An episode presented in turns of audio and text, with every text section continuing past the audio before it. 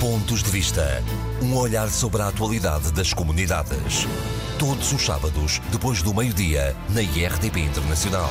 Ora, muito boa tarde, sejam bem-vindos a mais uma edição dos Pontos de Vista. A atualidade das comunidades portuguesas, analisada e comentada pelos deputados Carlos Gonçalves, do Partido Social Democrata, e Paulo Pisco, do Partido Socialista. Como sempre, uma saudação muito especial para os ouvintes da Rádio Latina no Luxemburgo, que todas as semanas seguem este nosso programa. Por dificuldades de agenda, não teremos o habitual debate. Boa tarde, Carlos Gonçalves, aqui na Assembleia da República. Começo eh, por si. Esteve esta semana no Reino Unido, juntamente com Rui Rio, o presidente do PSD. Nos contactos que teve eh, com a comunidade portuguesa, como é que os encontrou no meio desta confusão, deste turbilhão que é eh, saem, não saem, saem amanhã, não saem amanhã, saem depois da manhã? Como é que os encontrou? Em primeiro lugar, permita-me cumprimento o auditório, portanto, os ouvintes do programa Pontos de Vista, e e realmente foi uma, uma deslocação muito importante do líder do PSD, o Dr. Rui Rio, porque esta questão do Reino Unido é uma das questões mais importantes que Portugal conhece naquilo que é a sua política externa e, nomeadamente, a sua política de comunidades portuguesas, porque na decisão do Reino Unido de sair da União Europeia há, como é evidente, implicações diretas para Portugal, ou certo, portanto, para a sua política externa, mas tem implicação direta para as 400 mil portugueses que residem no Reino Unido. Portanto, é um tema central. É talvez também a primeira vez que nós estamos num período eleitoral para umas eleições europeias em que há uma matéria específica de debate político e de análise política que tem a ver também com as comunidades portuguesas. Estamos a falar do futuro do Reino Unido, da União Europeia, do futuro da União Europeia sem o Reino Unido e estamos outra vez a falar dos 400 mil portugueses do Reino Unido que usufruíam de um direito de cidadania europeia que lhe dava um conjunto de garantias e que agora, se o Reino Unido acabar por sair, isso é um prognóstico que ninguém neste momento conhece, e esta semana até houve mais um rol de desenvolvimento. é que nem no fim fazemos nem prognósticos, não é? E, portanto, é, este é um tema que eu acho central, e eu próprio no Conselho Nacional do meu partido tinha chamado a atenção para esta questão, para além de outra questão. É que nós estamos a falar de eleições europeias, mas convém ninguém esquecer, e é bom que o PC não o tenha esquecido, e muito particularmente o Presidente do Partido, Dr. Rui Rio, que é o facto de no espaço europeu, mas fora do território nacional, vivem cerca de 2 milhões e meio de portugueses que usufruem, noutros países da União Europeia, da sua cidadania como europeus e, portanto, beneficiam de um conjunto de direitos que lhes é concedido por essa, por essa cidadania. A ida do Dr. Rui Rio ao Reino Unido teve como primeira uh, primeiro objetivo ao escutar a comunidade portuguesa.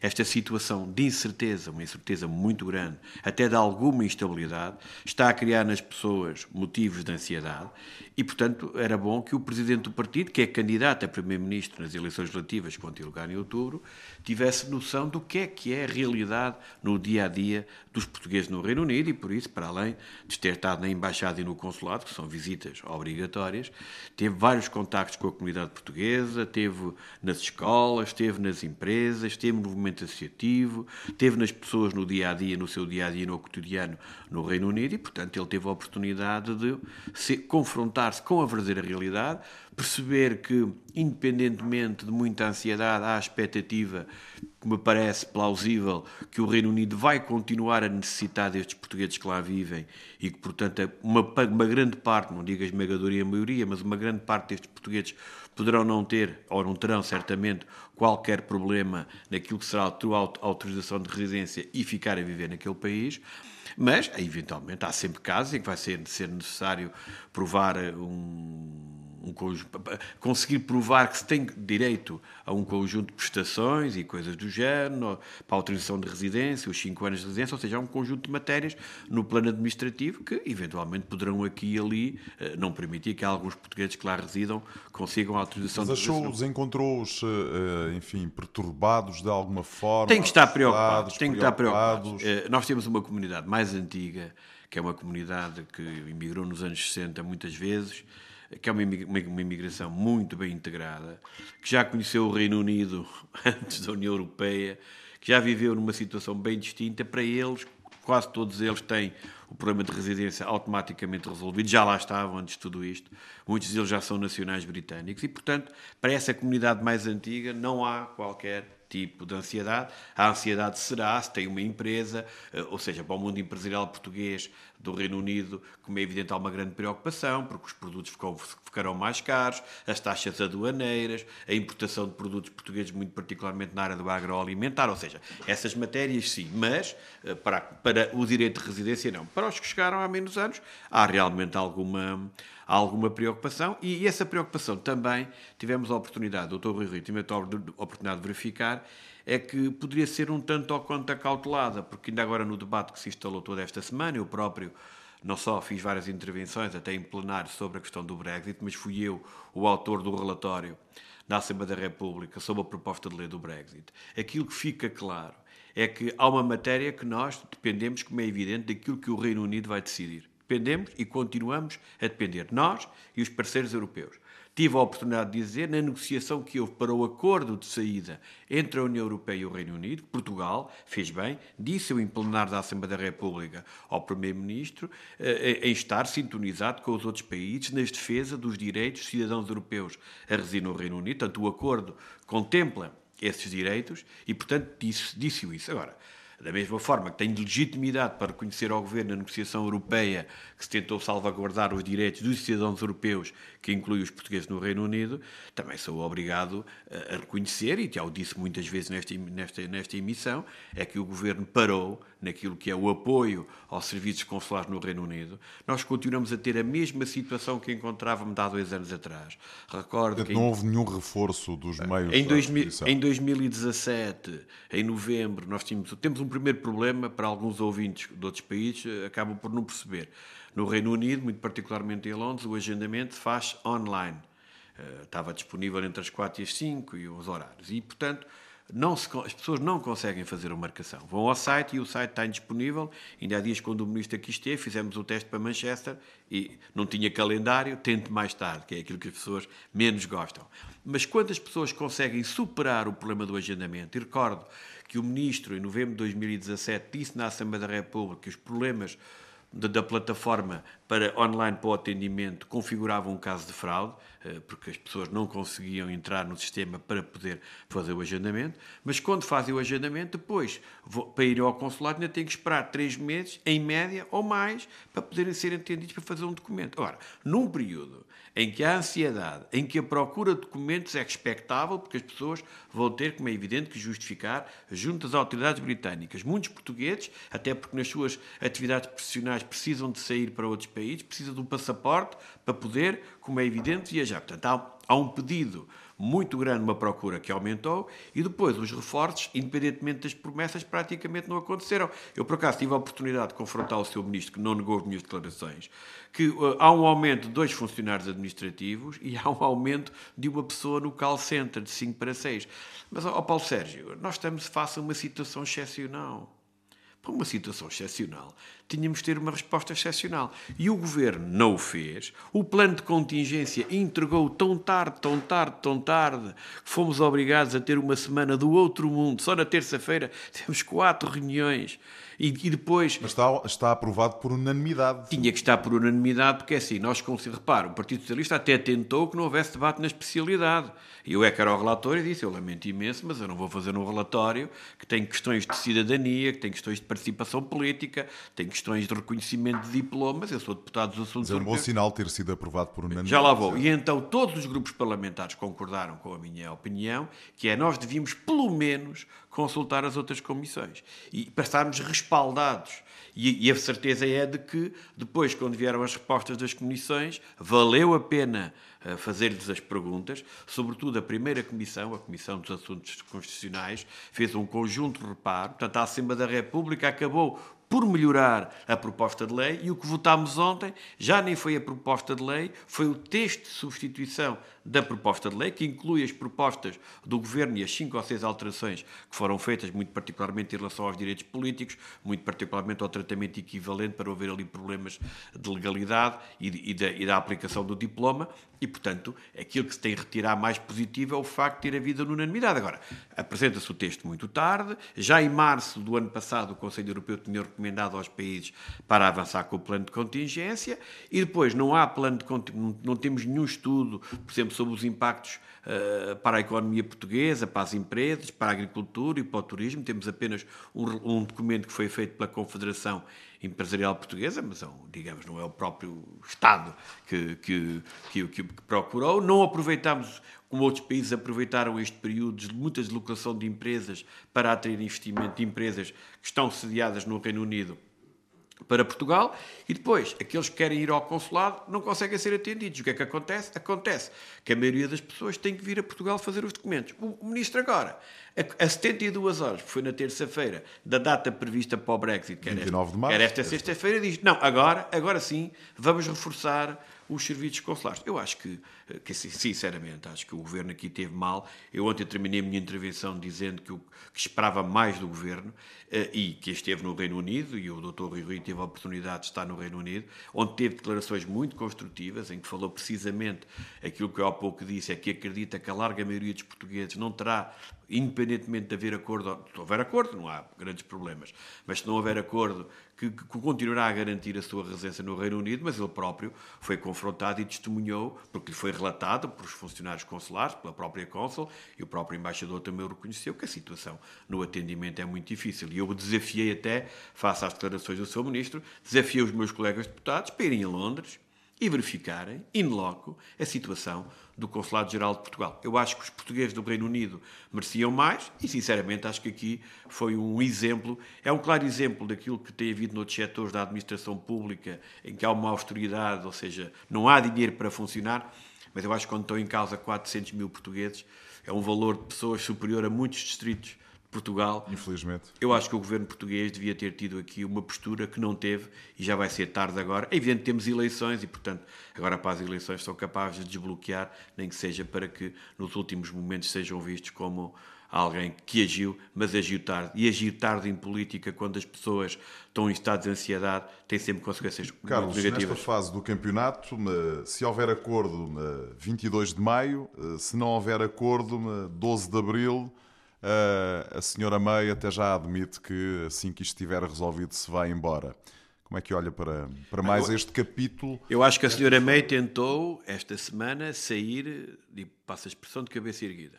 Ela pôs o lugar à disposição se o acordo passar. E, portanto, se abandonar a política, ou pelo menos o lugar de Primeiro-Ministro, ela diria sempre: eu fiz o que podia, eu negociei o acordo, a partir de agora já não é comigo. Portanto, acho que é uma tentativa politicamente que se compreende que é mais difícil de compreender é que esta semana houve um conjunto de votações indicativas e há um jornal britânico hoje na primeira página, houve oito, oito votos indicativos e tem oito nãos. Portanto, é que eles não se entenderam em nenhum. Pelo menos aí houve, houve Literalmente eles não sabem muito bem o que é que querem, não é? Eu acho que o Reino acho que eles querem sair, mas que, enfim... Eu acho que o Reino Unido arrisca-se, uh, se não tomar uma posição uh, consensual, seja ela qual for, arrisca-se a ter um problema aí que ultrapassa aquilo que nós podemos pensar. Eu acho que neste momento os deputados britânicos têm que começar a, a configurar uma solução que permita ao Reino Unido sair todo este processo de uma forma de uma forma digna. Nós não estamos habituados a, a, este tipo de coisas no, no Reino Unido, mas é verdade que ela respeita todos os preceitos legais, constitucionais, mas estávamos habituados a, uma, a um pragmatismo uh, porque por, por vezes uh, nós dizemos que não temos e que são os anglo-saxónicos que têm. Aqui realmente o mundo está mesmo a mudar muito para mal das pessoas, porque a ansiedade, permita-me que lhe diga, não é só uma ansiedade para os portugueses. Eu estive lá com o Dr. Rio e passámos ao lado, porque aquilo não podia quase circular. Houve uma manifestação inacreditável a pedir um segundo referendo, ou pelo menos a pedir que se reavalie esta questão da saída do Reino Unido da União Europeia, porque eu acho que o Reino Unido, mas isto é a minha opinião pessoal como português, eh, o Reino Unido vai perder com isso, pelo menos nos primeiros tempos, a partir dali já sabemos que as coisas poderão eventualmente mudar. Carlos Gonçalves, as permanências consulares no Luxemburgo começam esta segunda-feira, dia 1, vão prolongar-se até dia 4, quinta-feira. A Embaixada já vai pedir uma nova ronda porque estas estão completamente esgotadas, 250, eh, enfim, reuniões, digamos assim, esgotaram num instante, parece uh, pãezinhos quentes. O que é que espera destas uh, jornadas informativas, como lhes chamou um dos conselheiros das comunidades portuguesas no Grão-Ducado? Está a falar das permanências consulares, consulares âmbito social. Exatamente. Aquilo que eu acho demonstra uma coisa. Nós temos um problema nos consulados de Portugal é que a nossa rede consular dá muito tempo que As questões sociais estão. deixou de ter carreira técnica. E eu agora tenho, como é evidente, informar os ouvintes, porque há aqui um, algum conflito de interesses. Eu próprio sou técnico superior de Serviço Social e Cultural, portanto era a minha carreira, portanto quero que me ouçam, mas percebendo que eu pertenço a esse quadro de pessoal. Fui dirigente sindical muitos anos e sempre reivindiquei que o Ministério dos Negócios Estrangeiros, no seu quadro externo, devia ter aqui todos os governos que estão culpados, não há aqui qualquer reparo, seja a quem for. É evidente que agora há um governo, mas não é um problema só deste governo, é Então, dos um governos problema transversal. um problema transversal em que o Ministério dos Negócios Estrangeiros, na sua gestão de recursos humanos, esqueceu muito particularmente aquilo que era o apoio social e o apoio também de âmbito cultural ao movimento associativo. Eu cheguei a ouvir discursos a dizer ah, os portugueses agora com a União Europeia, com o direito comunitário e tudo, já não vão ter problemas. Eu, sinceramente, tenho algumas dificuldades porque eu, eu sou de Castelo Branco e Castelo Branco, independentemente de estarmos enquadrados numa legislação, as pessoas continuam a ter necessidade de apoio social. O único consulado na Europa que tem realmente capacidade de resposta nesta área é o Consulado-Geral de Portugal em Paris. É Isso- também o maior, não é? o maior. Londres também tem agora um pouco, mas muito longe de, de capacidade face à procura. E essa carreira técnica, infelizmente, não tem beneficiado de integração de novos Mas tem alguma, tem alguma expectativa especial em Eh, e relação o a esta Ministério dos Negócios Estrangeiros tem feito outra coisa, e aqui já com os responsáveis para este governo, é que depois recruta pessoas que vão para os consulados e embaixadas com um regime diferente a ganhar salários muito mais elevados, que não conhecem a realidade local e que, portanto, ainda têm mais dificuldades às vezes porque têm que se ambientar a realidades muito próprias, porque o relacionamento com as autoridades francesas, ou com as autoridades alemãs, ou com as autoridades britânicas, obriga imediatamente que o técnico, o interlocutor do Consulado de Portugal, perceba e entenda a forma de os contactar. Por exemplo, eu, eu tenho a minha vida em França. Às vezes as pessoas dizem, "Ah, mas como é que tu conseguiste isto? Porque eu conheço os franceses. No Luxemburgo, pá, porque no Luxemburgo nós estamos habituados, sabemos como eles funcionamos, sabemos onde bater à porta. E, portanto, houve aqui, na minha opinião, ao longo de muitos anos, uma política de recursos humanos, ou não houve uma política de recursos humanos relativamente à parte de técnicos do quadro externo, do plano social e no plano cultural. Isto é uma lacuna grave e que agora, como é evidente, numa situação como esta, tem que se encontrar as permanências sociais não é uma novidade completa, mas é, é interessante verificar que o Luxemburgo, até porque a informação passa melhor, porque tem uma rádio que transmite em língua portuguesa, tem órgãos de comunicação social escritos também em língua portuguesa, este tipo de iniciativas têm sempre mais sucesso, é demonstrativo que, independentemente do quadro comunitário no plano legislativo em que se insere também os portugueses no Luxemburgo, há questões próprias que merecem ser atendidas, muito particularmente na relação com o seu país de origem. Falámos, como é evidente, da questão das reformas, falámos agora da, da questão da tributação, precisamente Da das, das reformas. Portanto, há um conjunto de matérias que carecem esse acompanhamento social e, independentemente das permanências e o sucesso que estão a ter no Luxemburgo, eu penso que delas devem ser alargadas eventualmente a outros países, mas nós temos, como é evidente, que configurar a médio e longo prazo a capacidade de eh, ver a questão técnica, a questão social dos consulados de outra forma. Eu recordo às pessoas, nos no momento de grande êxodo, êxodo de imigrantes, nos anos 60, os consulados de Portugal foram, tiveram técnicos. Portanto, houve uma carreira técnica na Alemanha que funcionou muito bem. Praticamente esses meus colegas estão todos aposentados. Em França, praticamente todos, sou talvez o mais novo, eh, foram todos ap- aposentados e por aí fora. E, portanto, acho que se na altura era necessário, por razões óbvias, independentemente de não ser tão necessário, continua a ser necessário um acompanhamento social e jurídico da comunidade para que até os- as próprias autoridades destes países tenham interlocutores que estejam diretamente ligados à comunidade. Até porque vamos eh, seguramente ter uma segunda fase, um segundo round Isto é destas assim, eh, eu- eu- permanências eu- consulares eh, no Luxemburgo. A questão das permanências consulares, como é já aqui eu referi, mas vou, volto a repetir, sabe, as permanências consulares é algo que vem do meu colega, hoje deputado, anterior secretário de Estado, José Cesário, na altura criticado. Pronto, ok, tudo bem. As permanências consulares, o atendimento administrativo. Aparentemente é um sucesso, porque agora fazem disso o cavalo de batalha, esquecendo até por vezes de uma forma, acho eu, às vezes falta aqui algum reconhecimento a quem teve Memória, portanto. quem teve a memória. Nas questões sociais também, mas quer dizer, nós, políticos, quando encaramos estas questões, nós temos que as encarar eh, a longo termo. Portanto, era preferível ter estrutura eh, nos consulados que permitissem que houvesse capacidade de resposta, não tivéssemos que necessidade de ter permanências no plano social para atenderem um ou outro caso. Em, e o Luxemburgo é um país pequeno ainda por cima. Carlos, temos uh, três minutos. É o último tema desta semana. Há cada vez mais portugueses a serem deportados dos Estados Unidos da América e do Canadá por estarem em situação ilegal. Há quem vá com uma autorização de 90 dias, acabe por ficar anos, quando são apanhados são uh, deportados. Isto tem resolução, em sua opinião? É assim, os números dos deportados até estavam, eu tinha números de 2007, a baixar. Não, os deportados, nós temos um, quer dizer, temos pessoas que vão para lá eh, há pouco tempo e, e depois, pronto, são apanhadas na teia. Exatamente. E têm que regressar. São sempre casos graves, mas não são tão graves como as deportações de portugueses que já são netos eh, e bisnetos, muitas vezes, de imigrantes portugueses, muito particularmente dos Açores, até por causa de, das atividades pescatórias. Não falam qualquer outra língua a não ah, ser o inglês? Dizer, é, é, é, eu, eu, como é que é possível o, o, seu país de origem, neste caso ainda mais com uma configuração regional que é os Açores, eles não têm praticamente qualquer relação com o seu país de origem. Eh, é, é, é dramático as pessoas serem, como é evidente, eh, de, de, hum, terem que vir para Portugal, deportadas para Portugal e, neste caso, muito para a região autónoma. Diplomaticamente é possível fazer alguma coisa? É sempre possível de fazer qualquer coisa. Não sei se as autoridades americanas neste momento estão muito abertas a ouvir, seja quem for, mas eu espero que no relacionamento entre Portugal e os Estados Unidos da América seja muito particularmente possível fazer perceber a situação destes deportados que cumpriram pena uh, no, no, nos Estados Unidos ou no Canadá e que tenham que vir para Portugal, porque são situações que, no fundo, ser, é quase impossível, depois de terem dificuldades no país onde viveram, onde cometeram erros, mas que aparentemente pagaram por isso, depois de um, um, período de reinstalação ou instalação no seu país de origem, uh, em alguns casos é, é dramático, não há palavras para, para explicar. Carlos Gonçalves, muito obrigado e até para a semana. Muito obrigado.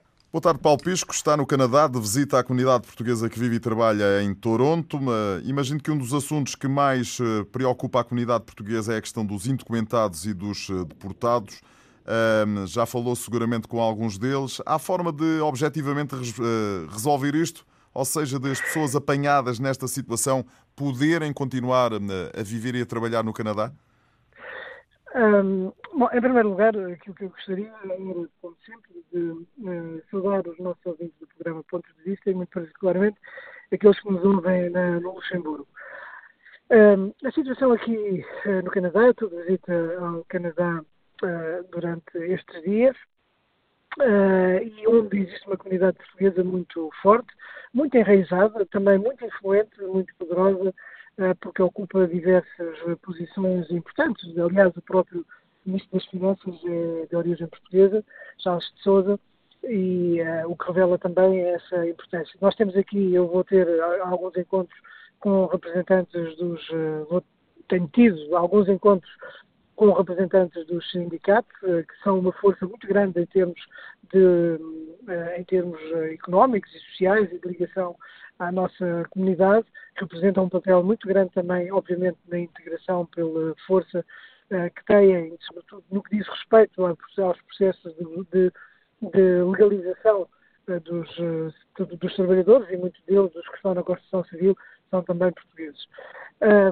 Portanto, essas questões, que são questões antigas, que, relativas aos documentados e às deportações, são questões antigas, e aquilo que eu posso dizer é que não é muito diferente daquilo que eu já tenho dito noutras alturas, inclusive durante um programa que nós tivemos já também no ponto de vista que abordou essa situação, é que um, obviamente que existe uma pressão da parte do governo português para que haja uma saída uh, ou uma solução, para que se encontre uma solução para os eh, cidadãos eh, portugueses que estão nessas circunstâncias, mas também é preciso ver que, relativamente a todos esses que, uh, que recusam a regularização da sua situação, eles também não estão, nestas circunstâncias, a proceder bem.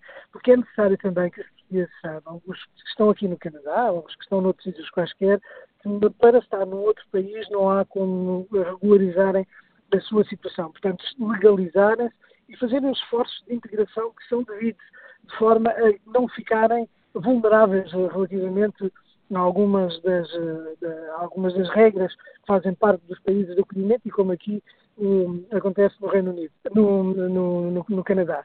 No Canadá, eh, o, o, facto de haver portugueses que eh, também eh, não são eh, muito uh, atreitos, que não gostam de fazer o esforço de aprender a própria língua, apesar de já estarem cá há muito tempo, não submeterem a esse tipo de, de, de, de testes para poderem regularizar a sua, a sua, situação, acaba por não ajudar, fazendo com que eles fiquem mais vulneráveis no caso de haver uma situação que possa levar a, a deportações.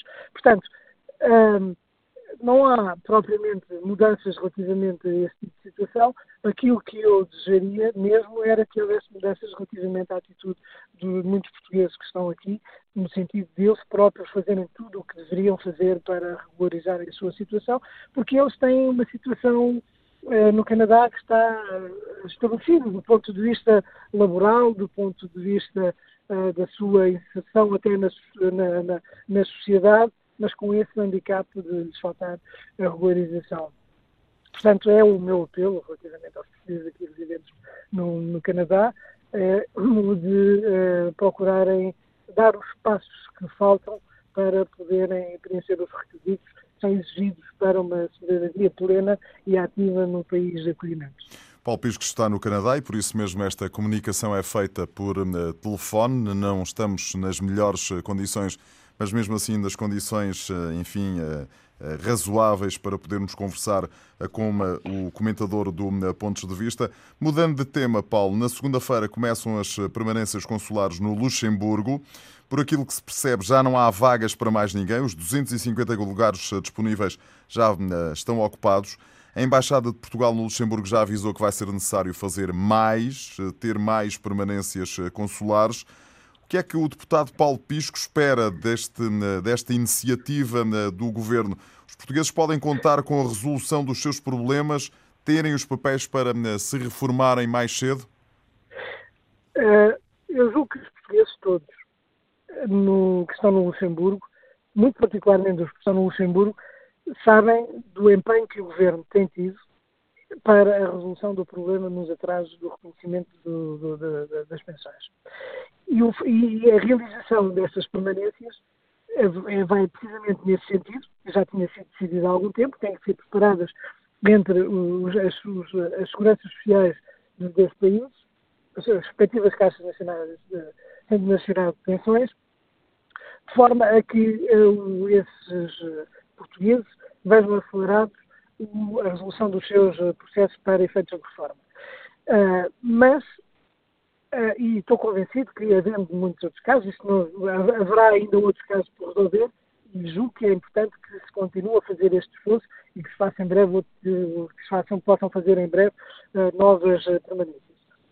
eu acho que todos nós estamos empenhados nisso e sabemos a importância que isto tem. Agora, é preciso que não esqueçamos e não percamos de vista que já antes o Governo tinha iniciado um processo de recuperação dos mecanismos que, que, que permite resolver o atraso no, nas pensões para os portugueses no estrangeiro, não apenas no Luxemburgo, mas todos aqueles que estão, uh, no, que estão uh, no estrangeiro, que atingem a idade da reforma e que precisam dos comprovativos de desconto para ter acesso à reforma.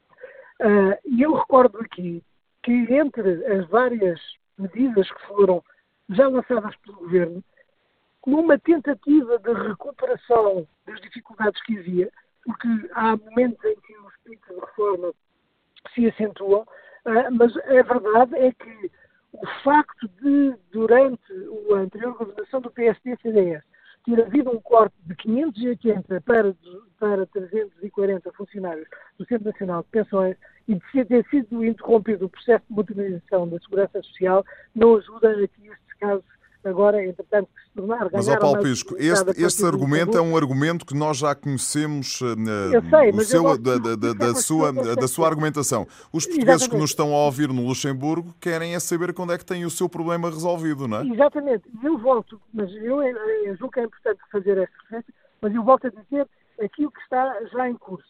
E aquilo que está já em curso, além destas permanências uh, sociais para acelerar a resolução dos processos. E aquilo que já está em curso é a modernização da informação sobre a segurança social, uh, o reforço das equipas da Segurança Social uh, para a resolução dos casos das pessoas dos portugueses no estrangeiro em Lisboa, com 20 novas equipas, mas também o reforço das equipas no Centro Nacional de Pensões uh, em Aveiro e em Braga, pelo menos, a criação do novo polo da Segurança Social em Leiria, exclusivamente de, destinado a resolver o problema dos, das pensões portanto, internacionais, e a digitalização de todas as carreiras contributivas para tornar mais rápida a resolução destes processos, porque uma das grandes dificuldades que também existe é o facto de todos os que contribuíram, e há muitas pessoas, muitos portugueses no estrangeiro nessa circunstância, é por isso que eles agora atingem a idade da reforma,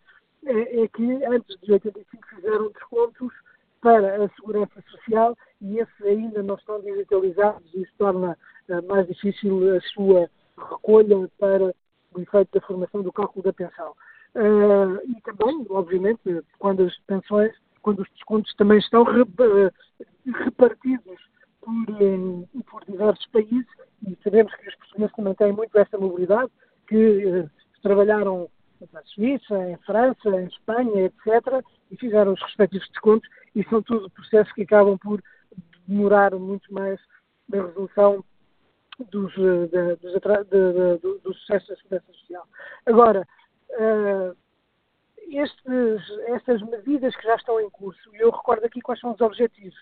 E os objetivos é que até ao final do primeiro semestre do presente ano, que os casos mais difíceis possam estar resolvidos e que até ao final do ano, uh, que até ao final do ano se entre em velocidade de cruzeiro para a resolução dos processos, o que significa que até ao final do ano todos os pedidos de reconhecimento dos períodos contributivos uh, possam ser entregues num prazo razoável, que é no prazo de, sensivelmente, à volta de três meses, para todos os casos. Agora, há uma coisa que todos temos de ter em consideração, é que tem havido um grande esforço parte da Segurança Social de dar uma resposta a todos estes casos, que é legítimo. É legítimo que uh, quando um, um, cidadão português que está emigrado e quer entrar em reforma e depois se vê confrontado com todos estes atrasos na Segurança Social e isso prejudica a sua vida, é legítimo que as pessoas uh, uh, não estejam satisfeitas e que protestem e queiram ver os seus casos resolvidos. E é isso que agora está a acontecer e está a acontecer com este, está a acontecer com este governo e que eu espero que possa ser de tal maneira medidas de natureza estrutural, que é isso, para tudo, tudo, tudo aponta para isso, possam que sejam medidas de tal forma estruturais que este tipo de atrasos uh, não, não, se volte nunca mais uh, verificar. Portanto, uh, eu julgo que é importante que o Governo faça agora estas permanências sociais, que possa voltar a fazê-las, havendo necessidade para resolver os, casos mais prementes, mais, mais, mais, sobretudo aqueles casos que são mais urgentes, para dar resposta a um problema que é muito sentido pelos portugueses residentes no estrangeiro. No fim de semana passado esteve em Geneve, de visita à comunidade portuguesa na Suíça. Que notas trouxe dessa viagem? Um, notas bastante positivas porque participei em dois encontros da comunidade portuguesa de grande importância. Um deles foi um jantar solidário organizado pela Associação Reagir, que é hum, presidente eh, Manuela Bailão, e tem sido eh, uma associação que tem pautado a sua atividade eh, apenas dirigida à, à solidariedade para com instituições em Portugal instituições que têm uh, carências diversas, degradamente, para apoio de pessoas idosas ou também de instituições de solidariedade, uma delas também no, no Conselho, uh, Conselho de, de, de Lolé e outra em Tomar. São ações muito importantes às quais a comunidade respondeu e é o tipo de iniciativas que se realizam com a Associação Reagir são verdadeiramente exemplificativas da solidariedade que tem sido sempre uma das características dos portugueses.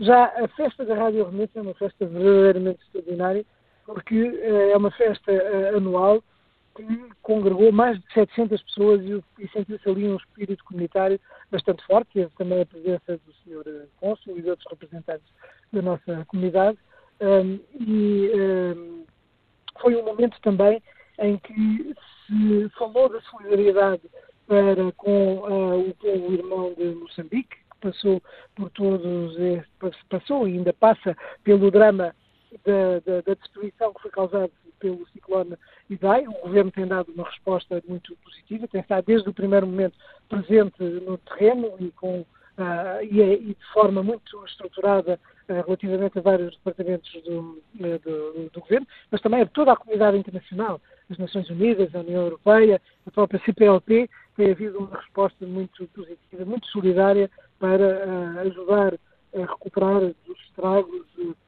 dramáticos que foram provocados pelo ciclone Idai. Portanto, esse foi um dos temas também que eu pude abordar na intervenção que, que fiz, mas também, obviamente, que não perdi a oportunidade de, perante uma, uma, uma, uma presença tão importante da comunidade portuguesa, de falar uh, das questões que são muito importantes, que têm a ver com a participação eleitoral.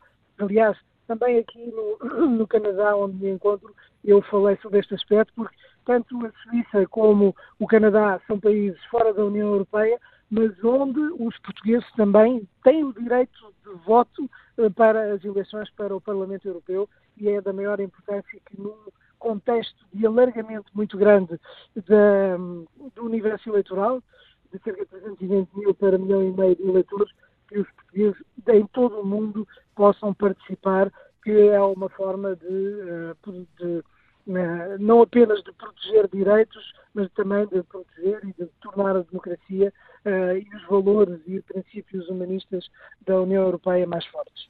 Paulo Pisco, uh, última nota para o Brexit. Se houver acordo, saída do Reino Unido uh, no dia 22 de maio. Se não houver acordo, saída a 18 de abril. Os deputados do Parlamento britânico dão um bocadinho a ideia de que estão em sessão contínua. Um, tudo foi rejeitado, tudo aquilo que foi uh, discutido na passada quarta-feira, tudo foi rejeitado. Isto continua aqui uma grande embrulhada.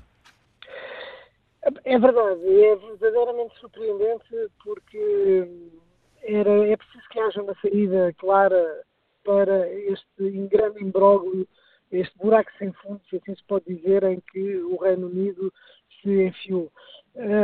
É claro que eu julgo que é muito importante e o Parlamento português aproveitou, aprovou por uh, unanimidade uma, uma, uma, um, um, projeto do governo uh, com uma boa participação dos partidos políticos na Assembleia da República que introduziram algumas alterações para garantir os direitos de, dos cidadãos britânicos no nosso país.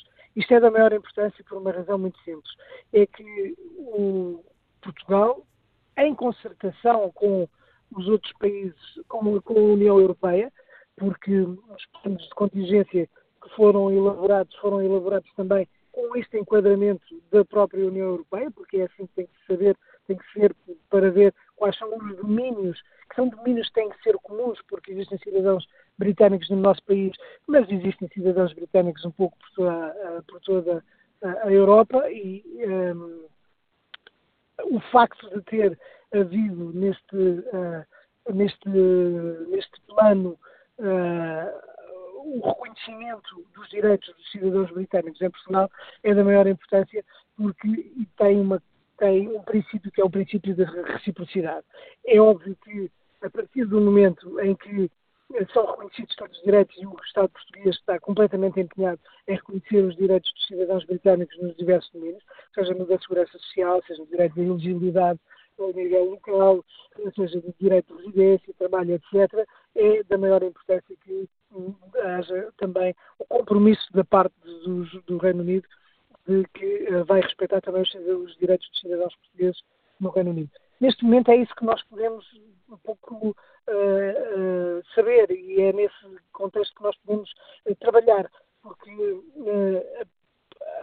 apesar de, ter, de haver garantias da parte do Reino Unido cumprir os seus compromissos, a verdade é que fica sempre no ar aquela dúvida sobre se, não obstante ter sido aprovado pelo Parlamento um, britânico a salvaguarda dos direitos dos europeus no Reino Unido e também dos portugueses, se, e também agora também dos cidadãos britânicos em, em, que residem em Portugal, se de facto numa saída de Brexit, do, do, de uma saída do Reino Unido da União Europeia sem acordo, se eh, tudo isso vai manter. Existe essa incerteza, apesar dos compromissos, e é nisso que nós devemos continuar uh, a trabalhar. Agora, aquilo que é mais ou menos unânime é que é preciso, em primeiro lugar, que haja uma solução, que haja uma saída, e por outro lado, é preciso também que o próprio uh, Reino Unido uh, possa uh, definir o seu caminho. Nós compreendemos que haja dificuldades, que haja dificuldades em, encontrar um acordo que possa agradar a todos. Agora, o que não me parece é que, que seja que seja que seja que seja de aceitar é que o Reino Unido também acaba por estar um pouco refém num pequeno grupo, porque se trata na realidade de um pequeno grupo de uh, parlamentares que querem um Brexit sem acordo. Isso não pode, uh, isso não pode acontecer.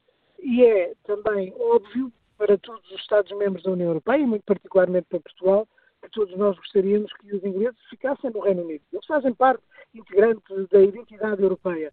E depois de todo este envolvimento no processo de construção europeia, na definição das estruturas de funcionamento da União Europeia, que os britânicos fez. Portanto, eu julgo que, apesar de tudo, continua tudo em aberto.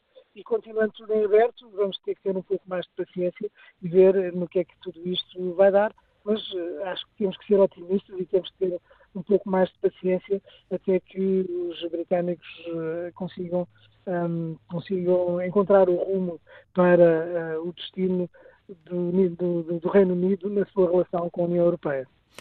Paulo Pisco, muito obrigado. Apesar das condições não terem sido, do ponto de vista técnico, as melhores, esta ligação telefónica entre eh, Lisboa e o Canadá não fica ao registro. De... Exatamente. Paulo Pisco, um abraço, até para a semana. Um abraço também, até para Paulo a semana. Pisco e Carlos Gonçalves, os pontos de vista regressam na semana que vem.